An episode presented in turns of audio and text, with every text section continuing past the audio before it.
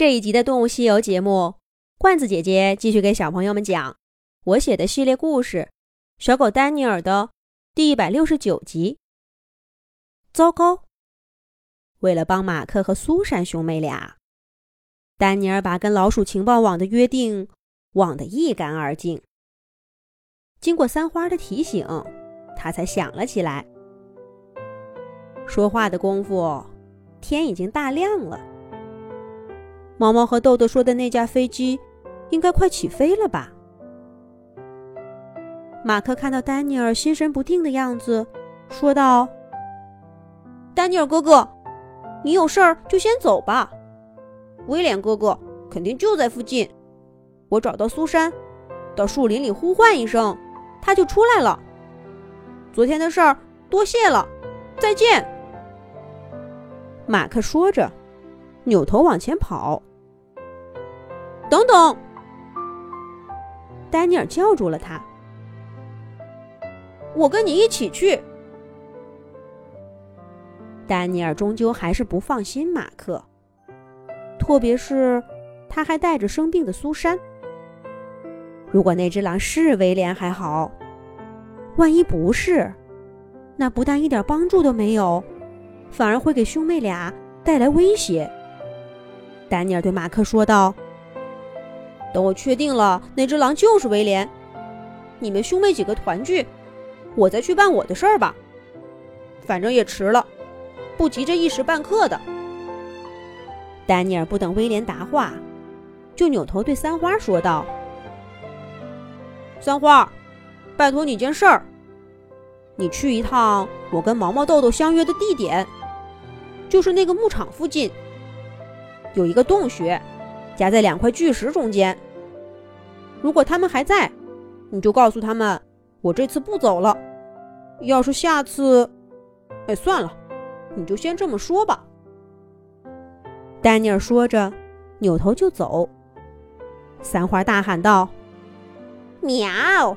你让一只猫去找两只老鼠，他们能见我？”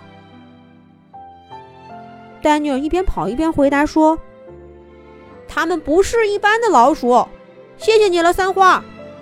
冰面上有条小鱼，就送给你了。丹尼尔的声音越来越小，到最后呀，什么都听不到了。三花晃着脑袋，叼起小鱼，向丹尼尔指给他的方向走去。另一边呢，丹尼尔则跟着马克。一起回到苏珊等他们的地方，却远远的看到苏珊正大口大口的啃一块肉呢。听到两个哥哥的脚步声，苏珊高兴的喊着：“丹尼尔哥哥，马克哥哥，快来吃东西！”苏珊的声音听起来有力气多了，这都是食物的力量啊！丹尼尔和马克对视了一眼，心想：“苏珊这孩子真是神了！我们忙活了一早上，连条鱼都没抓到，还被只猫嘲笑了半天。怎么他一个人，倒弄到这么大一块肉？”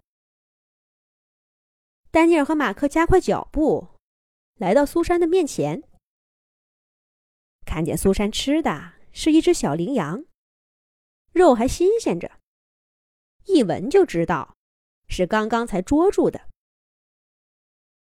马克看着苏珊一脸红润的脸色，由衷的说：“苏珊够厉害的嘛！这么大的猎物，我至今都没能独自捉到一个。我这个做哥哥的，算是服了你了。”苏珊一脸得意的说道：“哼。”我不早就说了嘛，我很厉害的，你们可不能再小瞧我。来，丹尼尔哥哥、马克哥哥，吃肉。丹尼尔哥哥，你在干嘛呢？丹尼尔趁苏珊跟马克说话的功夫，绕到苏珊吃肉的地方转了一圈，一边转一边把鼻子贴在地上，这里嗅嗅，那里闻闻。然后抬起头，神定气闲的走到苏珊面前，笑呵呵的问他：“对了，苏珊，这头羚羊你是怎么捉到的？我和马克都好奇的很呢。”马克听了也不吃肉了，看着苏珊说：“是啊，是啊，快说说，让我也学学。有了这个手艺，就是找不到威廉哥哥，咱们俩也不愁活不下去了呀。”嗯，这个，这个，苏珊一下子变得吞吞吐吐的。嗯，我本来嘛就趴在这儿的。呃，看到有羚羊过来，呃，我就使劲一扑，呃，然后，呃呃，然后，马克认真听着，不解的问道：“不对呀，你不是病了吗？怎么能一扑就扑到羚羊了？”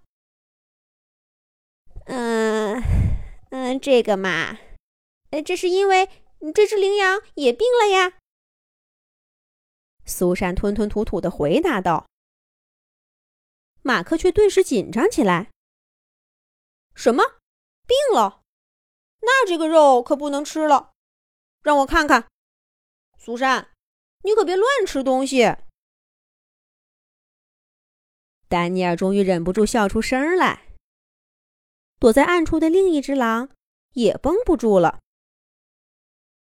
放心吧，那只狼健康的很，一下子就能蹦到你头顶呢。苏珊一个人捉不到他，那加上我呢？这说话的是谁呢？小朋友一定能猜到了吧？那接下来的故事，我们就下一集再讲吧。